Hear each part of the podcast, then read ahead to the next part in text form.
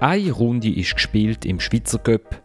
Auf Zypern kommen die Frauen vom FC Zürich eine Runde weiter in der Qualifikation zur Champions League. Nur bekommt man hier rein gar nichts davon mit. In Sofia kommen die Männer vom FC Basel an ihre Grenzen und zumindest in Basel bekommt man doch einiges mit. In Merin entscheidet sich der Castriot Imeri, das Zimmer zu verloren, das er mit seinem Bruder teilt und IB bekommt einen tollen Spieler. Und wir fragen uns, wird aus dem Bradley Fink in Basel ein Amsle, ein Drossle oder vielleicht sogar ein Star? Wie bitter wäre es, wenn am Donnerstag zwei von drei Schweizer Clubs aus dem Europacup ausscheiden würden und wächst in Niederhasli ein Spitzenteam an, ohne dass es allzu viele Leute wirklich interessieren würde? Und damit herzlich willkommen zu der dritten Halbzeit, einem Fußball-Podcast von Tamedia. Mein Name ist Florian Ratz und ich habe eine großartige Runde bei mir, wie ich finde. Der Marcel Rohner ist zum guten Glück noch jung und buschbar und darum innerhalb von 7,5 Minuten von sich daheim im Studio in Zürich und darum sollte er eigentlich auch ganz vernünftig tönen. Marcel, bist du noch am Schwitzen oder Haare einfach auf? Ist das Schäl oder ist das Schweiß, der dort klebt? Es ist alles Mögliche. Es ist ein bisschen Fahrtwind, ähm, sicher etwa 8 Rotlicht überfahren. Es war ein turbulenter Morgen für mich. Aber ähm, ich töne gut, aber ich bin einfach immer noch außer Atem, aber das gleicht sich aus, hoffe ich. Das ist vielleicht auch noch ein bisschen wegen der Aufregung vom Göpp-Wochenende, oder? Ja, ja, ein Knaller nach dem anderen. Das war ein spannender Dienst.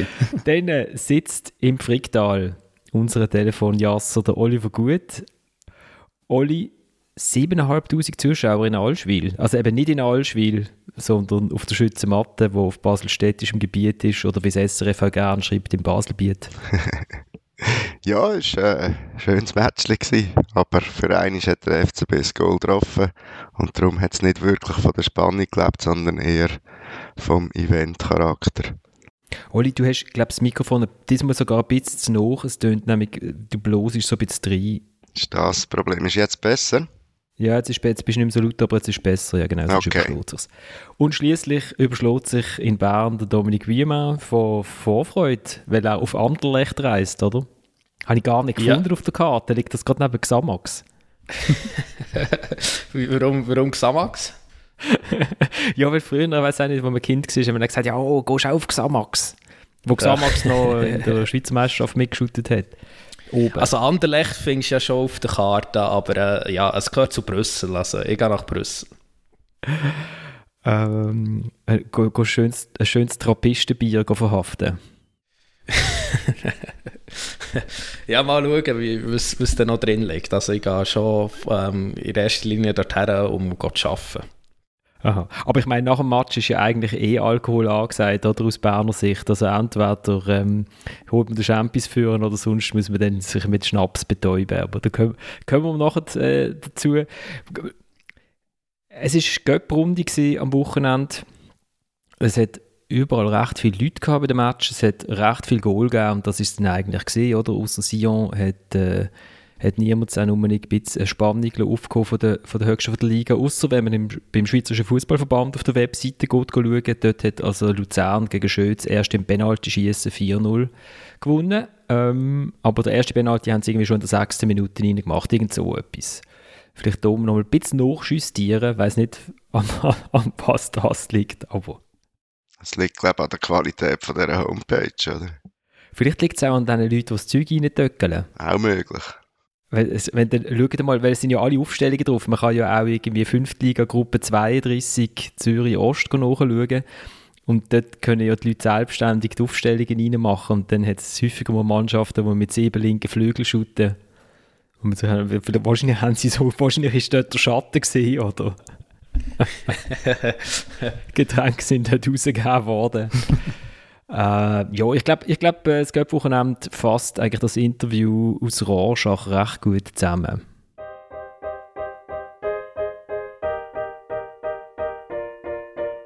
Wir haben uns eigentlich viel vorgenommen, haben noch das Basel-Spiel von letztes Jahr im Kopf gehabt, wo wir eigentlich nur 3-0 verloren haben. Ich glaube, nach fünf Minuten ist schon 3-0 gestanden. Ich habe Lukas noch auch gesagt, ob sie den Gang abschalten können, aber ja, leider nicht. Ich glaube, es wäre wär nicht so viel Respekt für, für den Gegner, wenn wir jetzt dann äh, irgendwie das locker runterspielen. Und ich glaube, so war es ein Fest für alle, für die Zuschauer. Ich glaube auch, dass äh, für euch, Adrian, ein cooler Tag war und äh, ja, das passt doch dann am Ende. ein mega cooler Tag, wenn man 0 zu 15 verliert. Aber weiß nicht. Auch Lukas Görtler ist, ist äh, auf Twitter zu Recht als Cup-Held vom Wochenende bezeichnet worden, äh, weil er beim Stand von 8-0 kurz vor der Pause sich noch die geile Karten abgeholt hat.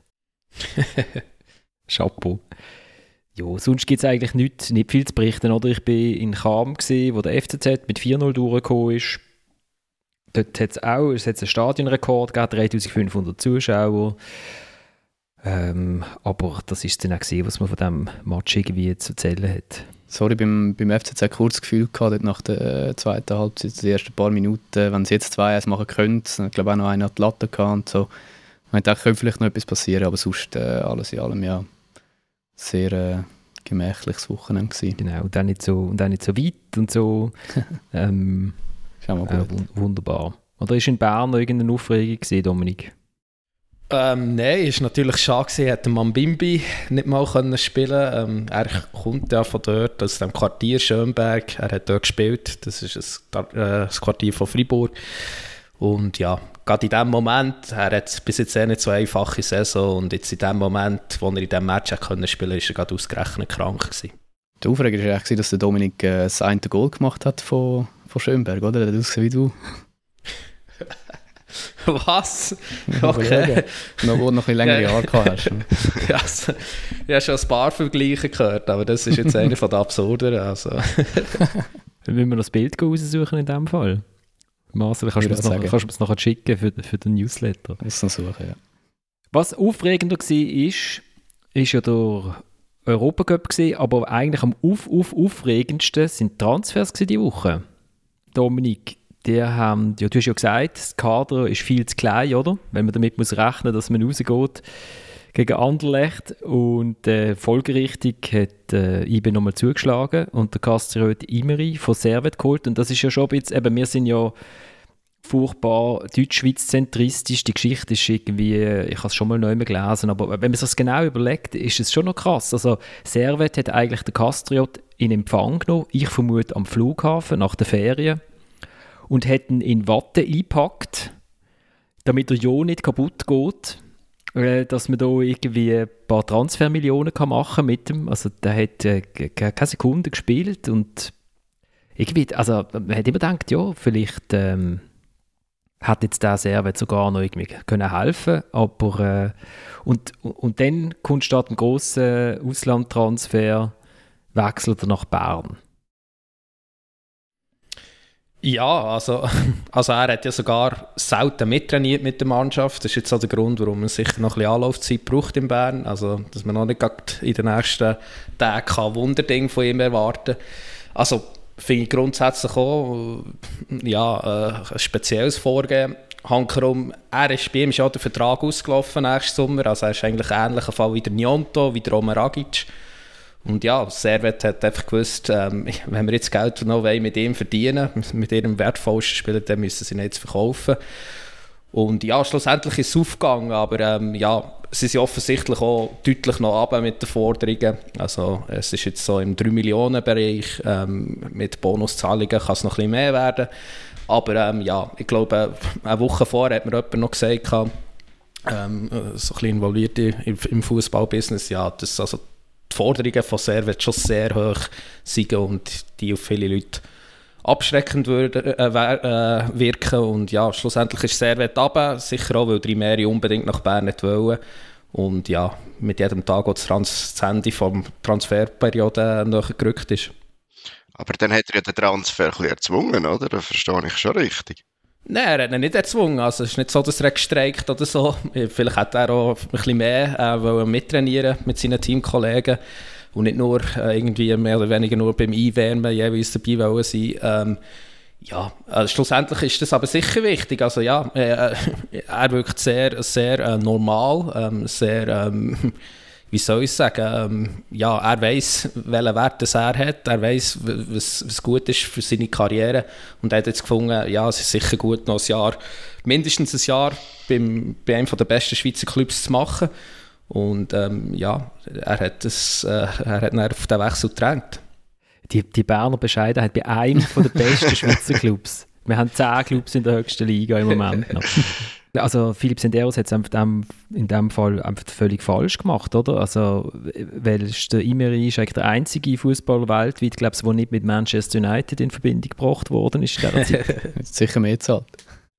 Marcel, du hast doch eine Geschichte gemacht mit ihm, oder? Ich du hast ihn mal getroffen Genau, Apropos normal und so. Ja, ähm, sehe ich auch so wirklich einen sehr äh, bodenständigen jungen Typ. Ähm, mit, klar, mit grossen Zielen und grossen Träumen, aber doch immer äh, auch realistisch. Und er hat dort schon gesagt, ich habe gesagt, das ist ja, im letzten November gewesen, er hat dort eigentlich schon gesagt, dass ähm, er hat nicht gesagt, er gehe weg, aber ja, es ist klar, dass äh, er nicht äh, seine ganze Karriere in Servet bzw. in Genf äh, will verbringen und darum ja, ist ja klar, dass er diesen Sommer geht. Ich hätte jetzt auch nicht gedacht, dass es äh, zu IB ist, muss ich sagen. Also allgemein die Wechsel so mit den jungen Schweizer Spielern, die jetzt alle in die Schweiz, Sekiri, der zurück in die Schweiz kommt und so, da frage ich mich schon, was da dahinter steckt. Liegt das irgendwie, sind das noch Folgen von Corona, im Transfermarkt oder ja, und bei mir jetzt eigentlich auch, weil ich meine, das sind, man hat von Frankfurt gelesen oder von italienischen Vereinen und jetzt bleibt er in der Schweiz. Hat es mit der WM zu tun? Ich wollte sagen, könnte es mit der WM zu tun haben, Dominik?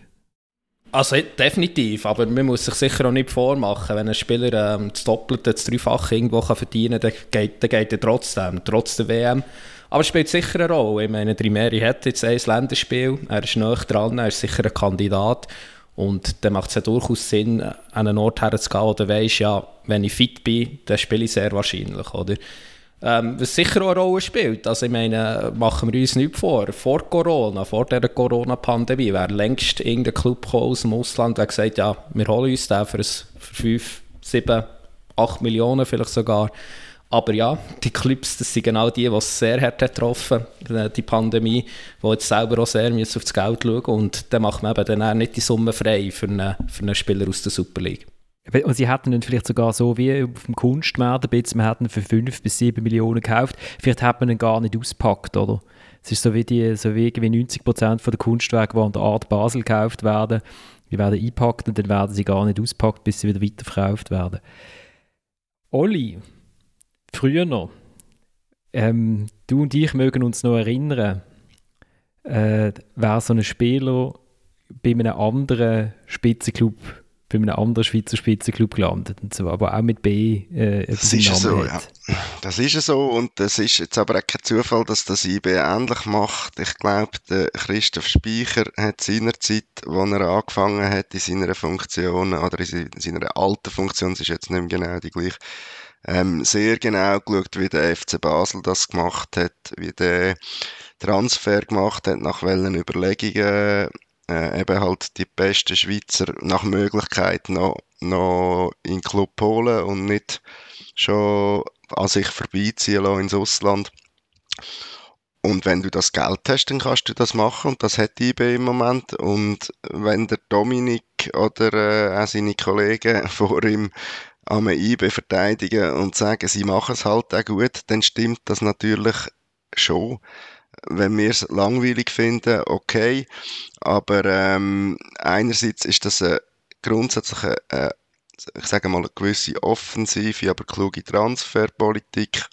Und andererseits ähm, das mit der Ruhe, was sie halt einfach haben, das spricht auch für die Arbeit in diesem Club.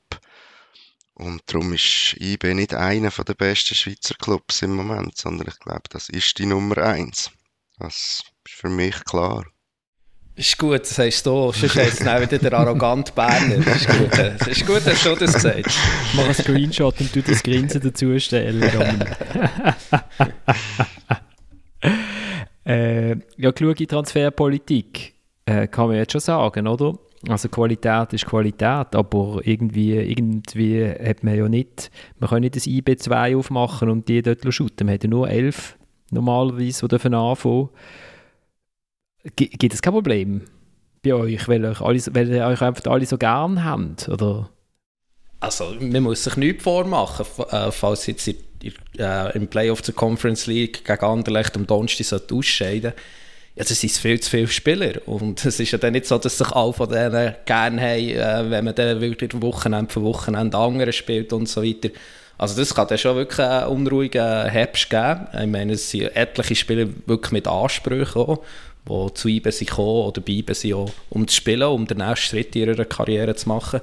Und das ist das Risiko an diesem Transfer, ähm, die Aussicht. Aber hankerum, wenn du mehr kannst bekommen für eine Summe, die du findest, ja, die sind wir noch bereit zu zahlen, ja, dann musst du ihn ja eigentlich holen. Weil, ich meine, Fabian Rieder hat mir letzte Woche gesagt, er will die Saison unbedingt äh, bei IBE bleiben, aber spätestens äh, nächsten Sommer ist er weg. Ähm, der Fasnacht möchte schon lange gehen, hat jetzt halt wieder mal das Pech gehabt, dass er prompt in der äh, Transferphase verletzt ist.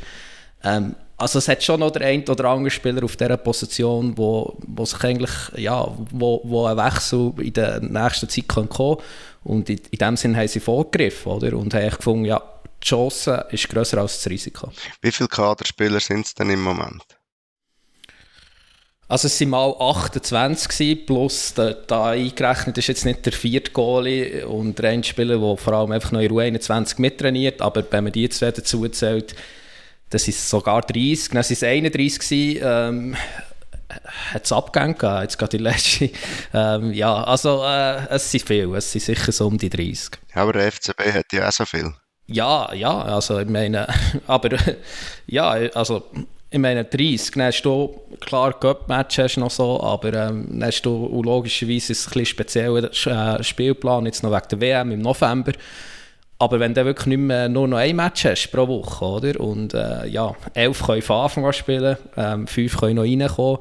Und von diesen 14, die noch übrig bleiben, es sind dann nicht 14, 18-Jährige, die froh sind, dass sie äh, mit dem IB-Trikot einlaufen und äh, bereit sind. Davon sind mindestens, ja, sagen wir, äh, 8 bis 10 sind solche, die wirklich Ansprüche haben. Oder? Und ähm, also, da kannst du noch so nett sein und so gut im Umgang mit den Spielern als Trainer. Also das gibt früher oder später äh, gibt, es, äh, gibt es doch Probleme. Das ist so ein bisschen wie mit uns und dem Marcel, weil dir, der Marcel will schon lange etwas sagen und ihr lernt ihn nie spielen. Und ich muss ihn ja. jetzt als Trainer, muss ich jetzt den Marcel reinbringen, weil es sind alle, es sind alle vier wichtig für den Podcast. Ja, du musst mich bei Laune behalten, sonst gehe ich in einen anderen Podcast. Nein, ich kann nur fragen, ob es äh, vielleicht einmal Thema ist, dass man irgendwie so ein Mambimbi oder so mal auslehnt oder so. Ich glaube, das habe ich schon länger mal irgendwo gehört, so gerüchteweise. Bei uns, der, bei uns bei hat uns. Dominik, der Dominik will ihn eigentlich seit einem Monat nach Winterthur bringen. genau. Ja, sie meinen, er ist wirklich so ein Kandidat. Also er ist U21-Nationalspieler. Er ist, jetzt ist er krank im Cup, aber vorher ist er schon mehrmals in dieser Saison nicht im Aufgebot gestanden. Und ich meine, also er muss jetzt spielen für seine Entwicklung. Er ist in Bern ein bisschen ähm, bleiben stehen in seiner Entwicklung und ja, er muss irgendwo her, wo er eine größere Rolle kann haben. Ich würde es nicht gut finden, wenn man ihn verkaufen würde, weil ich bin eigentlich immer noch überzeugt von seinen Anlagen und eben, wie gesagt, er ist immer noch jung also wäre es doch perfekt, ihn auszulehnen, am liebsten zum anderen Super League-Club und da ist ja der Winterthur die naheliegendste Lösung. Also weißt, ich denke, es wird auch noch ein, zwei, drei Bewegungen weg von Bern geben bis am 31. August. Die Frage ist halt dann schon, was das für die sind und unter Umständen halt eben auch jemand, der Geld bringt, falls jetzt das nicht ist mit europäischen Herbst. Ähm, und vielleicht muss man einfach den Donnerstag abwarten und dann rappelt es vielleicht schon noch ein bisschen in der Kiste. Ja, aber es ist, also, das, das mag sein. Also, ich meine, es kann immer jemand kommen und sagen, ja, wir, wir wollen den Spieler unbedingt und wir machen jetzt eine schöne, wir bieten, ich komme gerade für Marcel, sorry, aber nur schnell, also, es ist jetzt auch nicht so, dass IBE nach, nach dem letzten Jahr mit der Champions League Teilnahme das Geld aus der Conference League dringend braucht, also so ist es doch nicht. Also, sie, wenn sie die nicht erreichen sollten, müssen noch ihre Spieler verschärfen. Nein, aber vielleicht will auch ein Spieler eher weg, das meine ich. Wir sind, wir sind schon wieder in der Berner Wohlfühlzone, wo wir eigentlich nachher noch schnell haben wollen stören. Nein, Marcel, du, äh, du bist ja eigentlich unser GC-Vertreter, oder? Mhm. GC spielt deutlich nicht europäisch, darum hat äh, GC ist glaube ich auch froh, dann müssen sie nämlich ihre Zahlen nicht offenlegen. Ich glaube, die finden das eigentlich noch Das ist super für GC. Genau. Aber grundsätzlich, wenn man sich jetzt so überlegt, also es hat ja auch mal einen Club gegeben, der Grasshopper Club Zürich äh, geheißen hat, wo die Spieler früher noch geholt hat, noch ganz, ganz, ganz, ganz früher noch.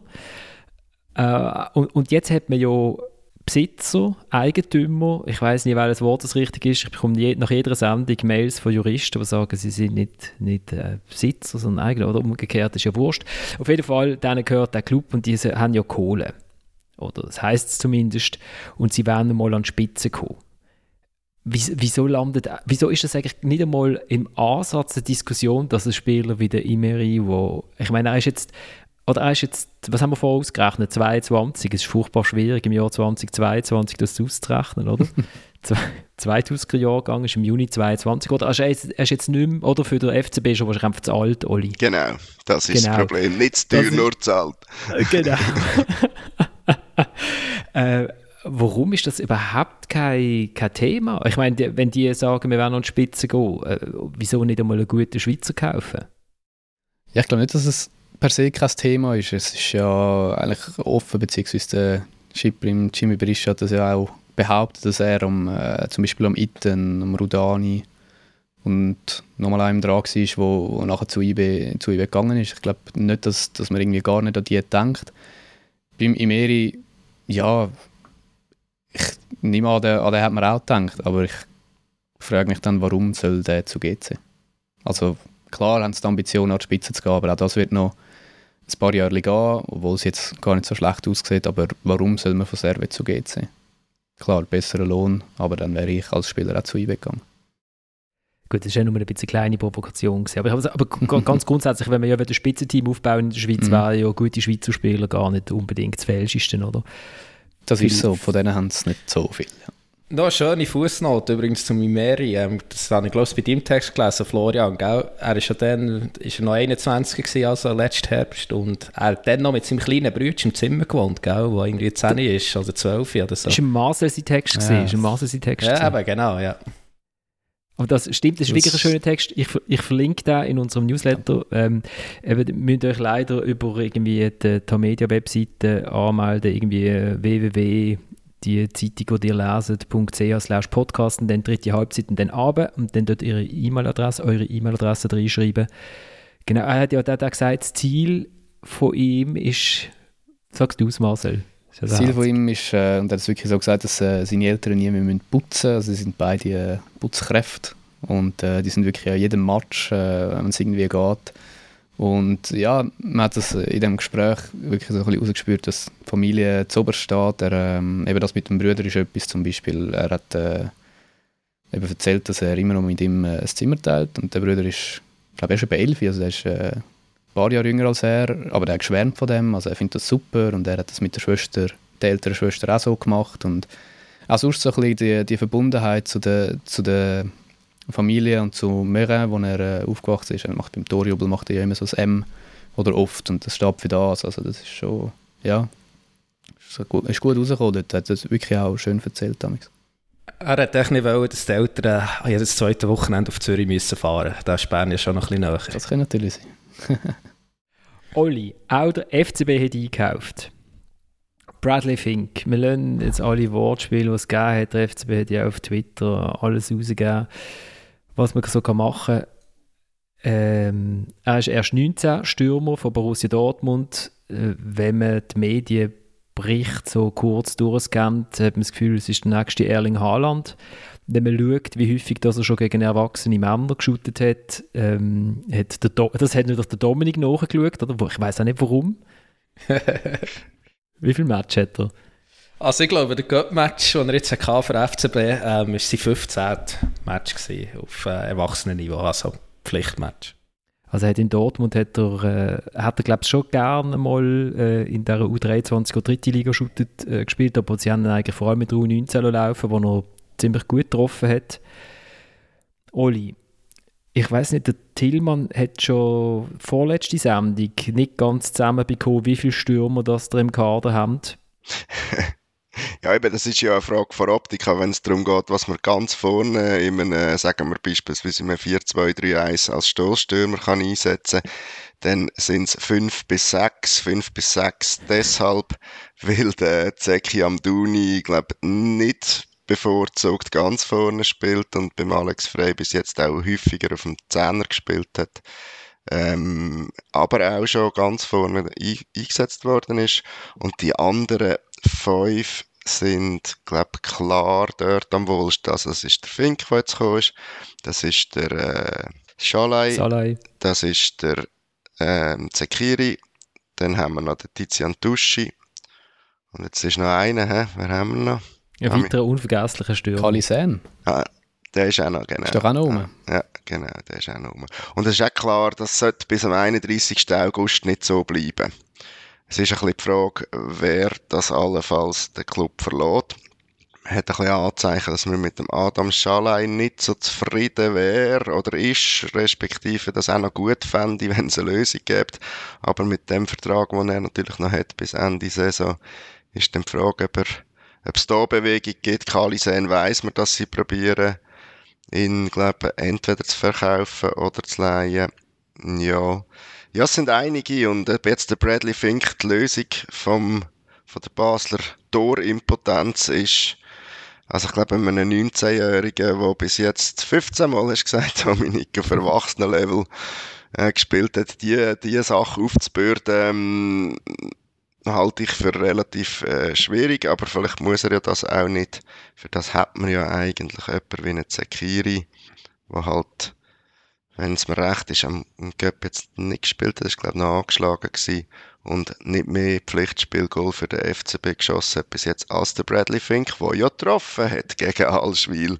Allerdings eben, das ist Zweitliga regional und das sagt noch nicht allzu viel über seine Qualitäten aus. Aus Dortmund hat man aber schon auch gehört, dass er vielleicht nicht gerade der neue Haaland ist, aber er ist in der engen Auswahl gewesen, zum eben angenommen werden. Man hat sich dann gleich anders entschieden, gleich wieder für Geld ausgeben entschieden.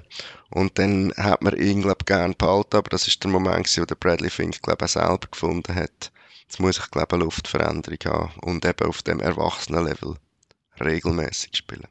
Ja, also ich meine, das ist schon ein cooler Transfer. Also der Bradley Fink, wenn man sich ein bisschen mit dem Fußball befasst und mit dem Schweizer Fußball, ähm, dann hört man jetzt nicht das erste Mal seinen Namen. Hm. Also der ist schon länger auf dem Radar, äh, der gilt jetzt schon länger als, als grosses Talent.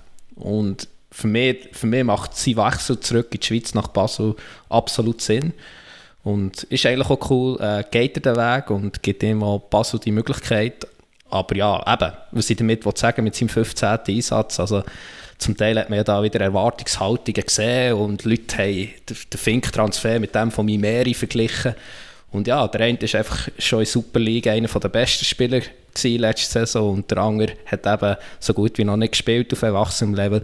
Also mit solchen Sachen wäre ich einfach vorsichtig, aber ich meine, es ist ein cooler Transfer und ich bin gespannt, wie er sich entwickelt. Ja, ich vermute jetzt auch nicht, dass er am Donnerstag in der Startelf steht.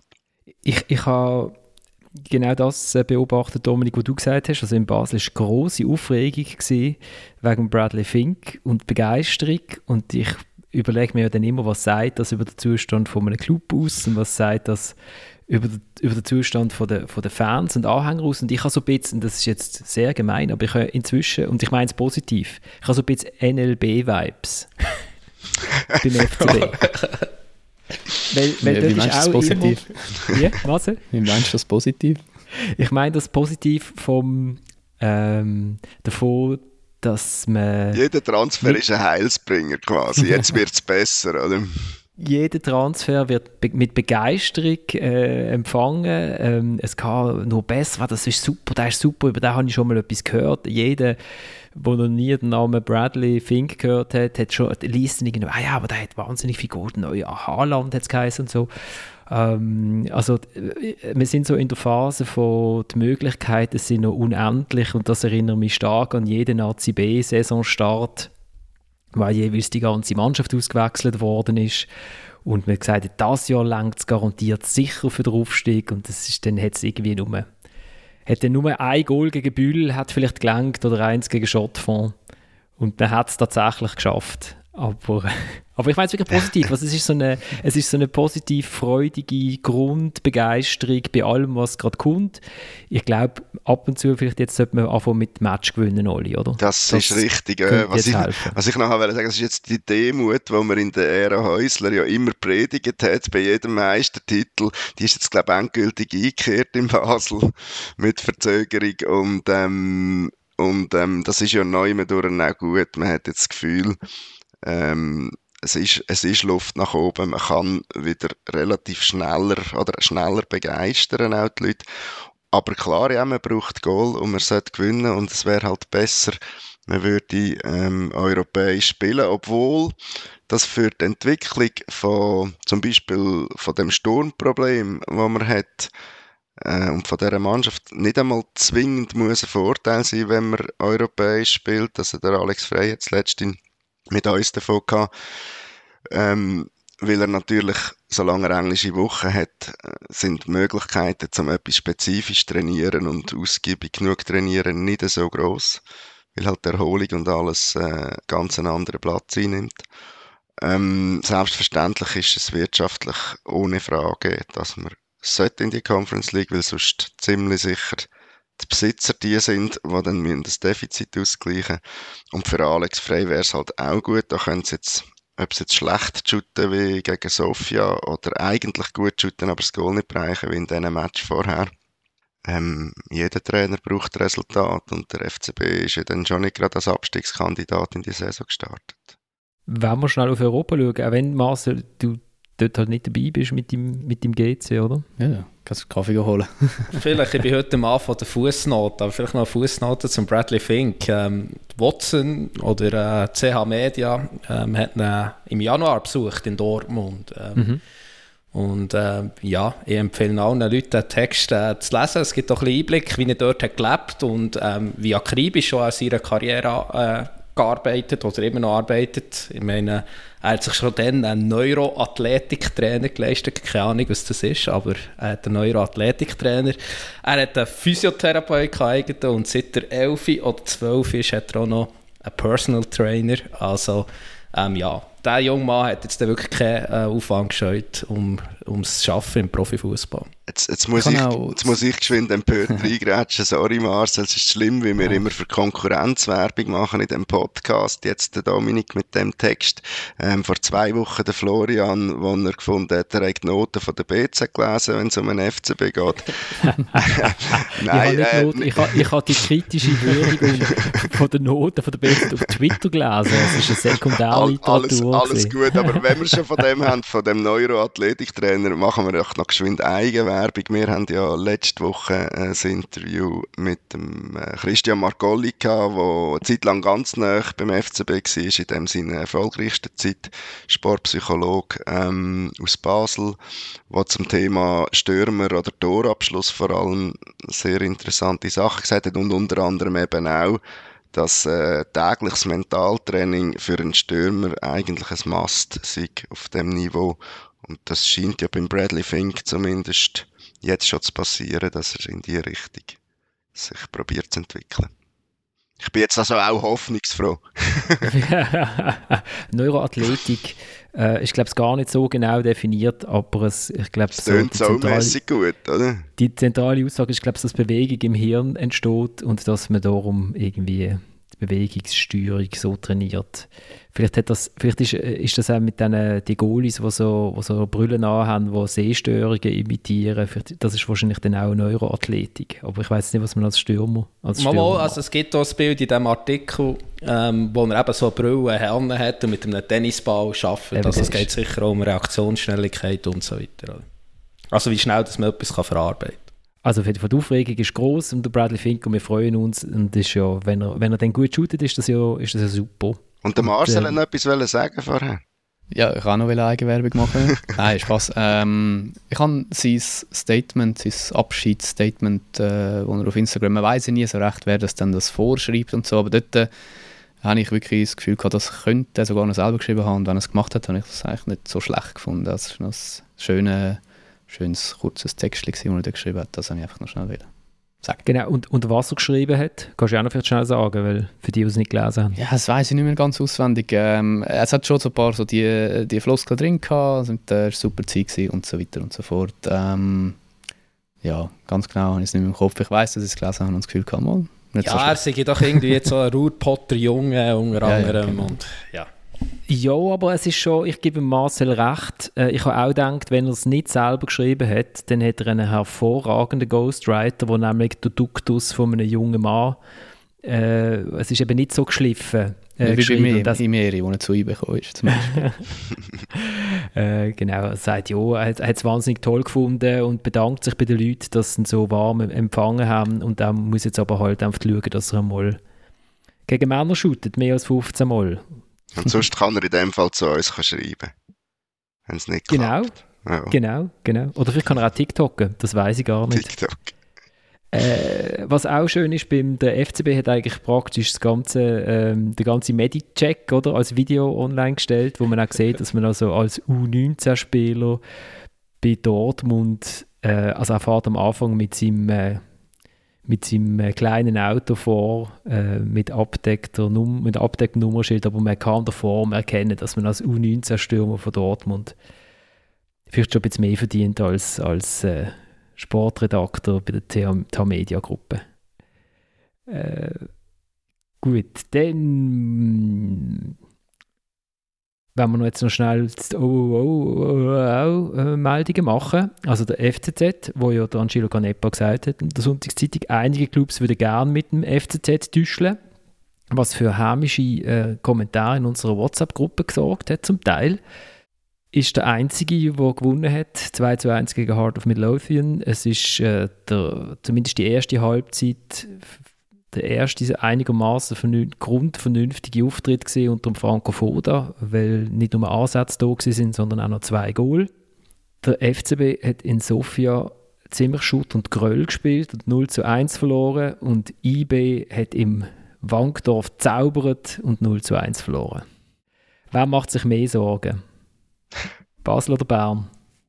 Ja, IB muss sich keine Sorgen machen, weil das ist, hat wirtschaftlich nicht den gleichen Impact, wenn es fertig ist nach dem Donnerstag wie, wie zu Basel. Also, der wird dann einfach noch mehr mit Singen und Pfeifenmeister, wenn sie sich auf das können konzentrieren Und ähm, ja, der FCB hat jetzt gegen Brøndby einmal gezeigt, dass er mit einem 0-1 kann umgehen, aber wie wir wissen, ist das letztlich, obwohl die Leistung wirklich gut war, gegen den am seidigen Faden gehangen. Ob das zweimal hintereinander schafft. Ich glaube, gewisse Skepsis zumindest dürfen wir aus neutraler Sicht da schon haben. Und ich glaube aber umgekehrt, das wird, also für, für mich würde es zu IB passen, wenn bei IB fertig wäre. also wie meinst du das? Also? ja, ich finde Leverkusen hin oder her, also die wahnsinnig grossen Strick, ähm, ja, es passt jetzt wieder 0-1 verloren daheim. Klar ist Anderlecht nicht, nicht äh, eine Wurst und es ist keine Schande, wenn man gegen die ausscheidet. All, allerdings, wenn man gegen Brøndby ausscheidet, ist es auch keine Schande. Trotzdem sind es halt Gegner wo man, wo man, mein Anderlecht hat ja auch nicht die beste Phase hinter sich, wo man einmal darf weiterkommen oder vielleicht, ähm, ich sage nicht muss, muss ist, muss ist gegen Crusaders, oder, aber... Also, also Anderlecht ist das schon noch ein bisschen anderes Kaliber als Brøndby, aber ähm, ja, ich bin bei dir, also schlussendlich ist es ein Saisonziel, ähm, wir hatten jetzt vielleicht nicht das grösste Los gehabt, ähm, bei Aus, äh, das grösste Glück bei Auslosung gehabt, aber ähm, nichtsdestotrotz, äh, wenn man ausscheidet, hat man das Saisonziel verpasst. Und es passt insofern so ein bisschen zu IB. Ich finde es schwierig, jetzt mit Leverkusen und irgendwelchen Ex-Plus zu vergleichen. Es passt aber insofern, die 90 Minuten passen insofern zur Saison, dass IB in dieser Saison, wo sie bis dahin umgeschlagen waren, bis zu diesem Match her, ja nie wirklich über 90 Minuten ähm, glänzt haben. Also sie haben phasenweise sehr gute Phasen gehabt. Aber ähm, sie haben auch wirklich zum Teil äh, einen gewissen Leerlauf gehabt. Äh, zum Teil hat man gefunden, ja, wie, wie, wie genau ihr jetzt ein Goal schießen und so weiter, oder? Und sie haben natürlich auch den einen oder anderen Pfostenschuss gegen sich gehabt, ähm, wo auch schon mal rein gehen ähm, Sie haben auch in Basel eben ja können verlieren, das haben wir alles hier schon äh, diskutiert. Und insofern passt es halt ein bisschen, oder? Also ich würde schon sagen, Anderlecht ist in dieser Saison der reifste, ganz eindeutig der ist, weil es nicht eine Basler Juniorentruppe ist.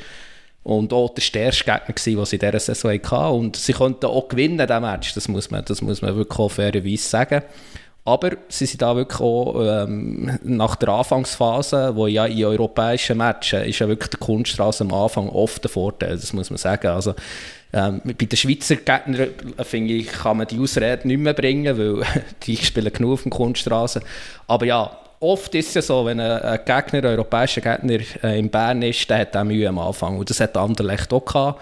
Ähm, ich meine, der Silva ist irgendwie ihre Starstürmer von Wolverhampton ausgelernt, von, 20, äh, von zwei Saisons noch für 40 Millionen in die Premier League gewechselt. Der ist nach 20 Minuten oder so ist mal zum Löffort ihrer Spielunterbrechung und ist ihn gefragt, oh, was hast du eigentlich für Schuhe an? Und bis dann bist du etwa schon, bist du etwa schon fünfmal ausgerutscht gewesen, oder? Und die Regel, oder manchmal kann die IBE die Anfangsphase nutzen, um einen Goal. Ich meine, der Reiter hat eine riesen Chance mit dem Kopf, die muss er machen, aber das Mal ist es nicht genutzt. Und er ist wirklich, äh, ja, äh, 40 Minuten lang mehr oder weniger ein Leerlauf gewesen. Da hat man sich gefragt, ja, äh, wo ist jetzt der Plan, wie wollt ihr jetzt das Goal schießen? Und nach dem Gegengol haben sie eigentlich wieder ähm, gut reagiert und müssten eigentlich noch ausgleichen. Aber ähm, ja, es passt eben insofern, dass so das Mal nicht wirklich ähm, über 90 Minuten überzeugender Auftritt war. Ja, und es passt auch ein bisschen, dass sie so ein Los haben, wo man dann wieder sagen kann, ja gut, es war halt anderlich oder? Und beim FCB Sofia, das tönt wie, das sind elf Blinde und die muss man einfach schlagen.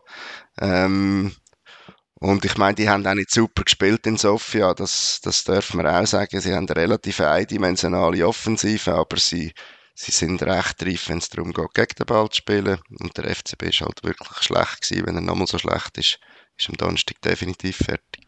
Aber ich finde, man muss da schon noch ein bisschen auf Fakten schauen. Sorry, also ähm, die belgische Liga ist ja auch grösser als die Super League. Da müssen wir uns nicht vormachen. Also ähm, der belgische Fußball ist weiter als der schweizerische Fußball. Anderlecht, äh, man weiß es nicht so genau, aber die belgischen Journalisten haben gesagt, sie haben ein Budget zwischen 80 und 100 Millionen, was so locker das Nummer 1 wäre in der Schweiz. Ähm, sie haben den einen oder anderen belgischen Nationalspieler, sie haben einen holländischen Nationalspieler, ähm, sie haben eben da den Silva, äh, portugiesischen U21-Nationalspieler, der auch schon als der neue Ronaldo gehandelt wurde in seiner Heimat. Das ist sicher auch nicht der erste, der als das gehandelt wurde. Jeder Silva wird als neuer Ronaldo gehandelt. Aber nichtsdestotrotz, also vor, vor zwei Jahren hat der Club aus England 40 Millionen für ihn gezahlt. Also man muss ja einfach auch ein bisschen die Fakten anschauen. Das ist eine gute Mannschaft. Ähm, unterwegs geschlagen seit fünf Jahren. Das ist ein Club, der nicht zur Ruhe kommt.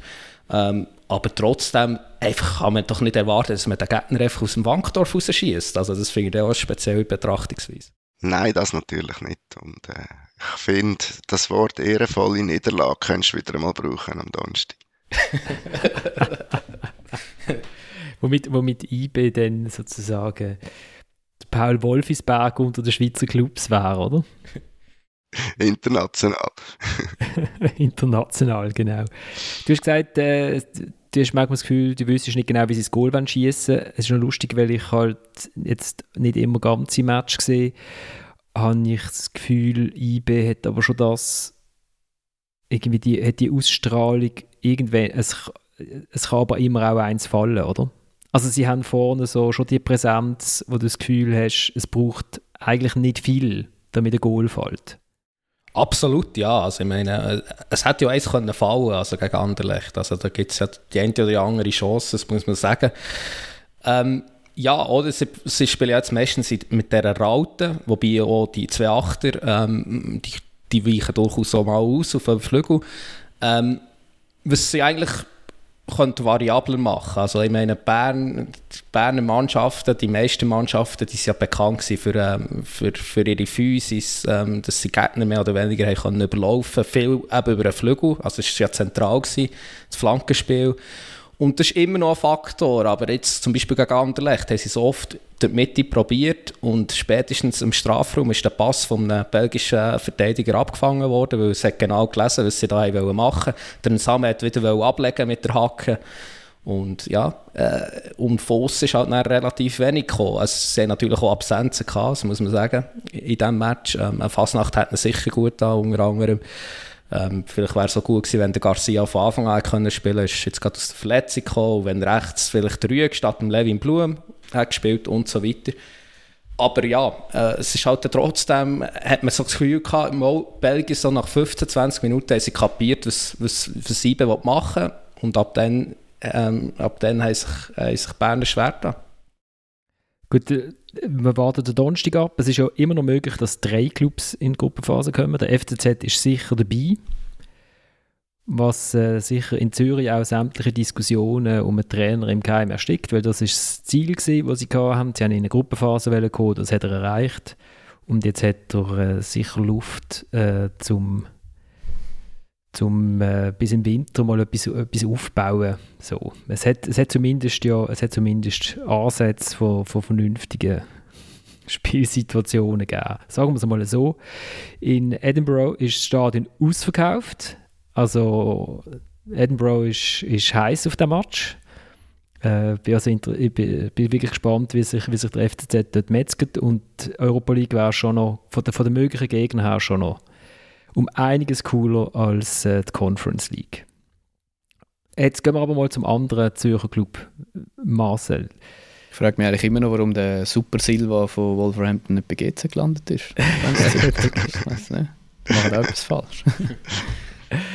Das ist wahrscheinlich, das ist wahrscheinlich weil, weil der Berisha mit dem Iten verhandelt hat, mm. aber hat es nicht mehr gelangt, um den Silva zu holen. So. Ja, genau. Dann ist der Guillermo Schettine geworden. Immerhin.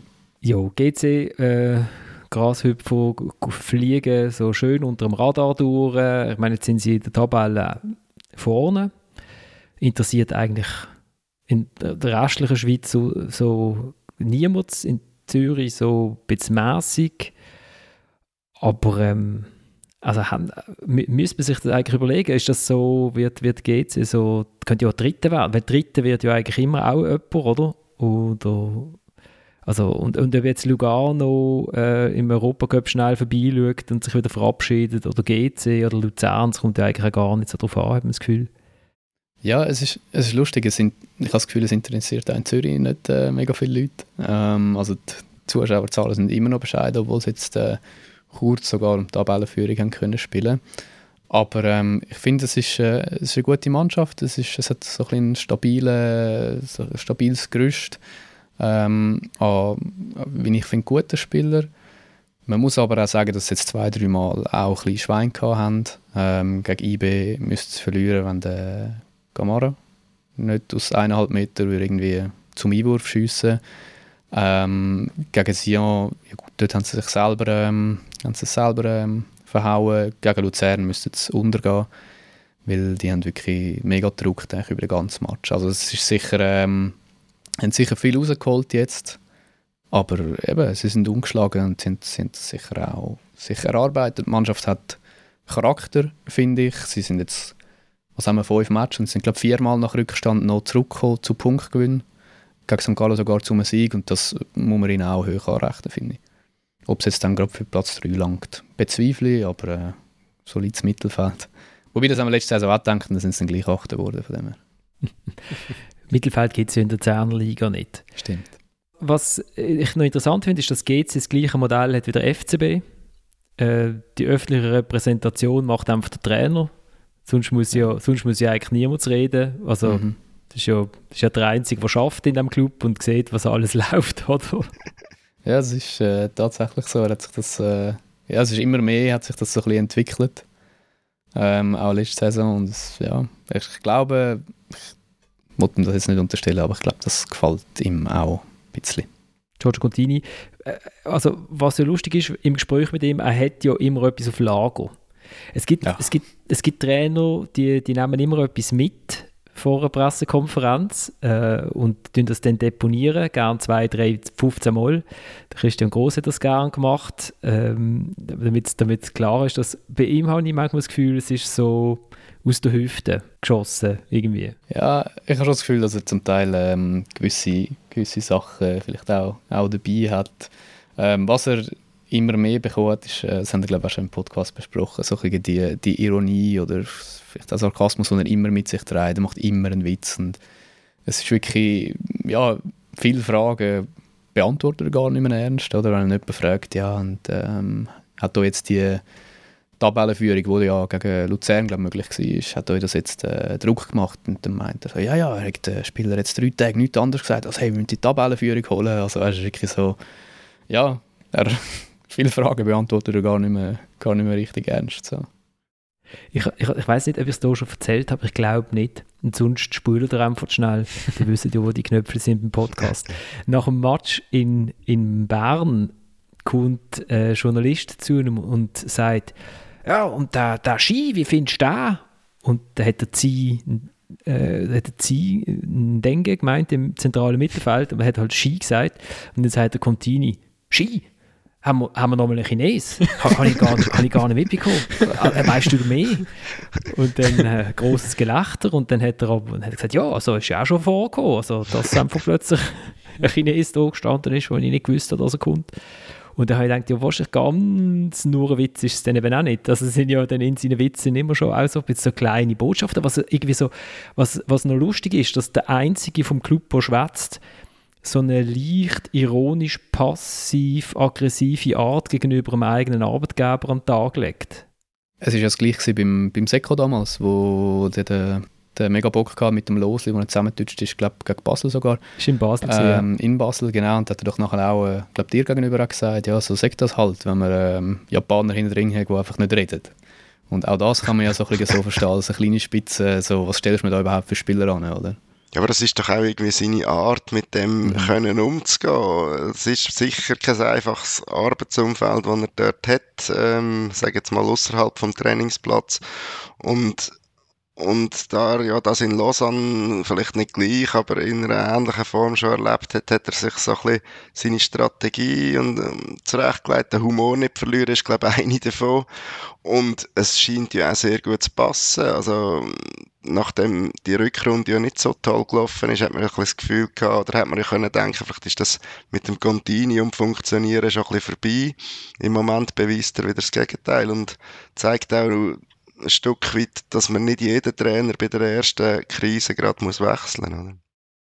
Ja, auf jeden Fall. Also ich finde, also in der Saisonanalyse auch geschrieben, dass es eigentlich wirklich eine gute Entscheidung war von der, von der Führung, also damals noch ähm, Berisha und Olofiniana, dass man nicht irgendwie fünf Spieltage vor Schluss gefühlt hatte, jetzt wird es langsam eng und wir müssen den Contini rausrühren. Und es hat sich jetzt, finde ich, äh, ja, er macht es gut. Er äh, hat wieder eine volle Mannschaft zur Verfügung. Das war auch ein, ein Problem in dieser Rückrunde. Viele Verletzte, viele neue, eben zum Beispiel asiatische Spieler, die man irgendwie hat müssen in die Mannschaft reinbringen Und jetzt habe ich das Gefühl, hat er das, das Gerüst, hat er das irgendwie so ein bisschen angebracht. Obwohl es jetzt auch wieder sehr viele Verletzte hat. Also es ist fast ein bisschen IB-like, weil jetzt irgendwie das ganze zentrale Mittelfeld ist verletzt. Der Denge unter anderem, der Abrashi, Kawabe sind alle out für die nächsten Match. Ähm, aber vorher, weil die ganze Mannschaft gehabt hat, es äh, gar nicht so schlecht funktioniert. Ja. Ich weiß, dass er sich überlegt hat, vor dem Saisonstart anzustehen, so sozusagen bei der Vorsaison-Pressekonferenz oder, oder Medienkonferenz oder wie das in Niederhasli heißt, die zwei Schuhe so vorbeischauen gerade. Tête à tête heisst das. es ist ein Ménage à trois.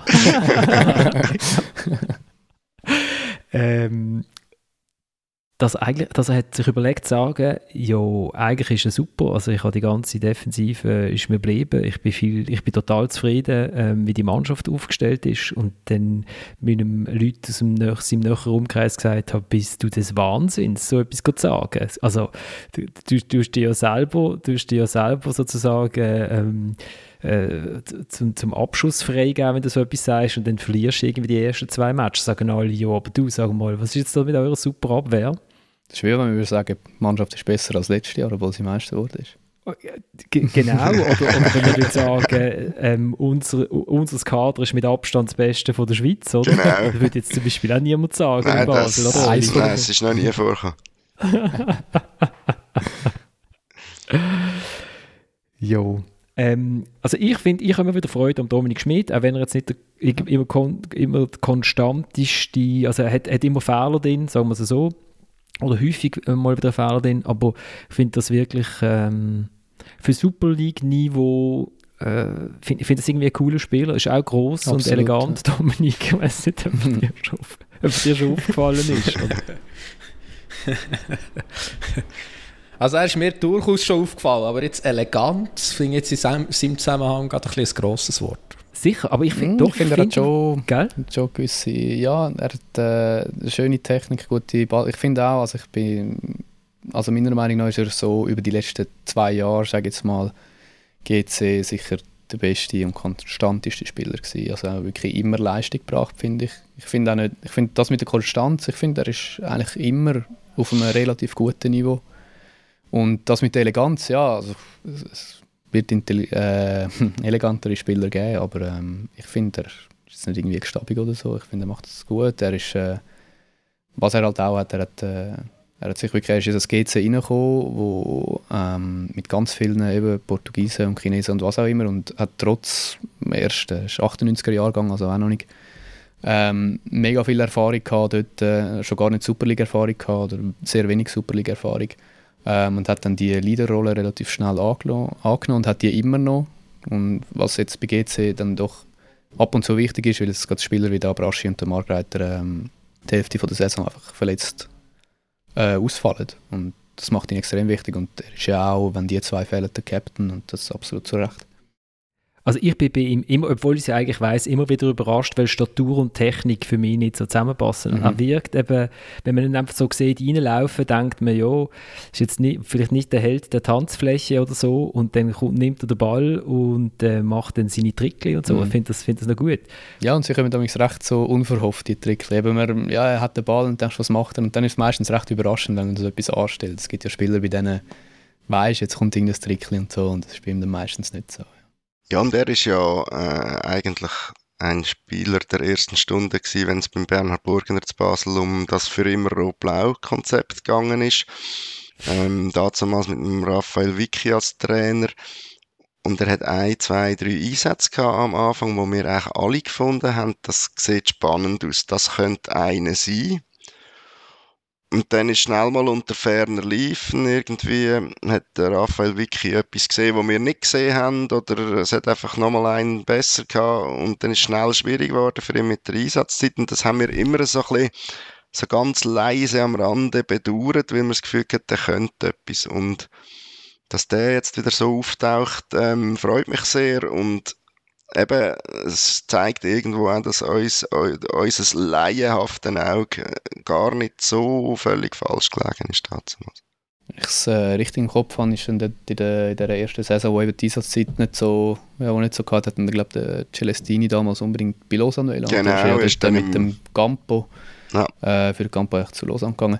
Und das, ähm, ich habe mal eine Geschichte, ähm, oder ich habe mal mit ihm geredet, und dann haben wir eben auch über das für immer Rot-Blau oder ähm, geredet. Es hat doch dort die Pressekonferenz gegeben. Ich weiß nicht, ob du dich erinnern wo er mit dem Delgado äh, dort gehockt ist. Mhm. Oder? Und dann hat man irgendwie so das Gefühl gehabt, das ist jetzt irgendwie so die Fackelübergabe. Äh, genau, so in diesem Stil. Und das ist ja dann eben dann nicht mehr sehr viel Match gemacht für Basel nachher und dann über Lausanne Delgado auch nicht. Delgado auch nicht, genau. und über Lausanne und Wiel ist er dann zu GC gekommen und hat jetzt erstmal äh, Linksverteidiger gespielt eigentlich, immer. Mhm macht er jetzt eigentlich auch noch oft. Also er ist so wirklich eigentlich überall einsetzbar. Hat dann sogar den Kadar hat dann sogar mal als äh, Innenverteidiger eingesetzt. Also kannst du überall bringen. Sehr dankbarer Spieler. Eben Linksverteidiger denke ich immer so, hat man in Basel natürlich zu viel, die liegen genau. irgendwie. der, der gute Glück ist der Dominik Schmid nicht, nicht beim FCB. Hat, hat den Dialekt und und zu können. ja, und für Basel wäre das vielleicht auch ein Spieler, der in dieser Mannschaft so ein bisschen fehlt. Ähm, wir haben das auch letztens besprochen. Was, was der FCB ja hat, sind Routinier mit, mit grossem Namen, irgendwie über 30. Er hat ganz viele junge Ausländer, die aber natürlich, wenn man die Herkunft der Clubs und so anschaut, das ist ja so ein bisschen in einem Star äh, in einer Starwolke schweben, äh, halt nicht gerade auf Anhieb jetzt das geschafft haben. Ähm, und, und, was er nicht hat, sind so im, im Mittelbau so ein bisschen die Indianer, oder? Die, die sich auch so ein bisschen als vielleicht Rollenspieler würden verstehen in so einer Mannschaft mit den Ansprüchen, mit den nicht ganz so hohen Ansprüchen, aber immer noch mit den Ansprüchen vom FC Basel, die sagen, ich komme da auf meine Minuten, ich bin parat, wenn es mich braucht, äh, vielleicht nach einem wichtigen Conference League Match am Wochenende dann in der Super League. Das fehlt ein bisschen, einfach auch so ein bisschen von der Charakterstruktur, sage ich, von einer Mannschaft Basel beim FCB für immer rot-blau gilt weiterhin, oder? Ich habe jetzt gerade gelesen, Miki Juanola, äh, Ex-Barcelona U19 für die U21 geholt. Okay, machen wir weiter so. Machen Druck. Der hat doch jetzt gerade eine Geschichte gehabt über den Nachwuchs. Genau. Man hat jetzt hier schon aus dem Ausland geholt, aber eigentlich grundsätzlich. Ja. Und die eigenen müssen halt auch lernen, dass es nicht so einfach geht und darum holt man ein paar Fossen. Ich finde es, es ist ja der absolute Ich bin gespannt, wo es anführt. wenn man sich so überlegt, wenn man es so europäisch anschaut, oder alle Schweizer Clubs erzählen, ja, bei uns können sie schon die 16-, 15-Jährigen abwerben und dafür holt jetzt der FCZ holt der Captain von der italienischen U16-Nationalmannschaft, weil es mit dem Jomto geklappt hat. Und der FCB holt irgendwie alle, die bei Barcelona irgendwie bei diesen merkwürdigen oder sehr interessanten, Entschuldigung, bewegungssicheren Neuro neurotechnologische, wie heißt es, Übungen, irgendwie einen Knüppel im Bein bekommen, die landen jetzt in Basel und Und am Schluss, also, egal. Neuroathletik, glaube ich. No, Entschuldigung, ja, Ich habe es eben nie gemacht, das Training. Man, man sieht es nicht nur mit meinem Tanzstil an, man hat es auch mit dem Fußball angemerkt. Und gegen das Ende des Podcasts merkt man es auch immer mit dem Gebrabbel an. Sorry. Hey, ich, also ich freue mich auf den Donnerstag. Es ist eigentlich ein super Donnerstag für den Schweizer Fußball. Es wird äh, niemand groß interessieren, außer äh, in Zürich, Basel und Bern. Aber eigentlich ist es noch recht wichtig, wenn drei Clubs in Gruppenphase kämen, könnte die Schweiz recht aufklettern im UEFA-Ranking. Dann hat man vielleicht sogar wieder mal Chancen. Champions League oder so, kurz bevor sie ganz zugemacht wird.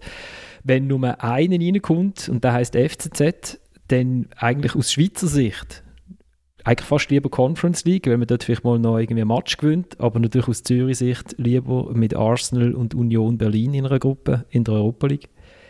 Und dann freue ich mich auch schon auf den Sonntag ein bisschen. Krisentreffen. Krisengipfel. Zürich gegen Basel. Ja, irgendwie irgendwie, ein, weil bei einem, also gut, sie können auch 0-0 spielen, dann hocken wir dann am Montag alle da und sagen, oh yes, Gott, das ist denn das gewesen. Aber eigentlich einer müsste ja der, dem anderen so richtig und der hat dann wirklich so ein bisschen ein Problem, oder? Der, der dort verliert. Könnte man sagen. Ja, wobei eben, also im FCZ kann ja am Donnerstag nichts wahnsinnig Schlimmes passieren und Jetzt kann man natürlich relativieren und sagen, es ist eben im FCB nicht wahnsinnig schlimm, wenn man ein Match nicht gewinnt und nicht weiterkommt. Es ist nur Sport. Aber ähm, ich sage, die Stimmungslage bei 5 Millionen und ein bisschen mehr haben oder eben nicht haben, die dürfte in Basel dann schon recht beeinträchtigt sein. Und dann ist bei mir übrigens auch so. Ja, also 5 Millionen haben, nicht halt dir auch so. Gell? das ist immer ein bisschen die Frage von der Einkommensklasse. Ich spüre das nicht so stark. Nein. Ähm, viel Oase Basel jetzt auch noch. Genau. Und, und dann kann man natürlich den Klassiker bestenfalls für eine gewisse äh, atmosphärische Wiedergutmachung nutzen. Aber äh, im schlimmeren Fall ist es dann, wie man bei uns ja so schön sagt, brennt dann der Baum doch ziemlich. Aber es ist doch schön, dass man jetzt noch vom Krisengipfel kann reden kann, weil bis jetzt habe ich immer vom Spitzenkampf gelesen. Also IB gegen Meister FCZ war ein Spitzenkampf, gewesen, gerade am ersten Spieltag. Dann IB GC war ein Spitzenkampf, gewesen, IB Sio war ein Spitzenkampf gewesen, und IB Servet war schon ein Spitzenkampf. Von dem her tut es gut, mal wieder etwas anderes zu sehen. Ich habe schnell schauen, was sonst noch shootet, aber die, Webseite, die neue Webseite von der Swiss Football League Geht ist so nicht. schrecklich, dass ich es nicht schaffe. das ja, ja. ja ganz also das, jetzt haben wir auch gerade den Bogen geschlossen zum Anfang, oder? Also mhm. die zwei Webseiten, äh, die können sich gegenseitig konkurrenzieren. Also und die wenn du dort schaust, ist vielleicht der FCB gar nicht 8. und der FCZ gar nicht 10. Wer doch, jetzt habe ich es gefunden, doch. Es ist, ist wirklich noch Spitzenspiel. Ich wollte schauen, ob, ob äh, ob Servet gegen GC ist eigentlich auch ein Spitzenspiel, oder? Absolut. Absolut Spitzenspiel. Äh, ja, damit sind wir am Ende von der Stunde. Danke vielmals fürs Mitschwätzen, danke vielmals fürs Zuhören. Wir steigen aus, ähm, weil der Thomas hat also tatsächlich einen 100%er, oder? Zuerst hat er mit dem René Weiler geschwätzt, worauf der sofort im gegenseitigen Einvernehmen den Vertrag aufgelöst hat in Japan. Dann hat er mit dem Uli Forte geschwätzt, worauf der sofort entlohnt worden ist in Bielefeld. Ähm, wir haben jetzt, ich gebe morgen äh, eine Interviewanfrage raus für den, Frank für den Franco Foda. Äh, aber ich weiß nicht, ob sie Thomas ablehnen, ob ich es dann allein muss machen muss. Wir, wir steigen darum aus mit einem Song Bielefeld ähm, von einer Band, wo ich jetzt gerade den Namen vergessen habe. Äh, Bielefeld. Ah, genau, Störsender und ich sage, sie, äh, also sie treffen etwa gleich viele Töne wie Bielefeld äh, Punkte hat in der, in der Tabelle. Bis in einer Woche. Ciao zusammen. In Bielefeld haben wir keinen Flughafen, keine Kö, kein Kurfürstendamm, keine Häuser, die gen Himmel ragen und keinen weißen Strand. Dafür haben wir den DSC, den ganzen Stolz der Stadt. Bielefeld, Bielefeld.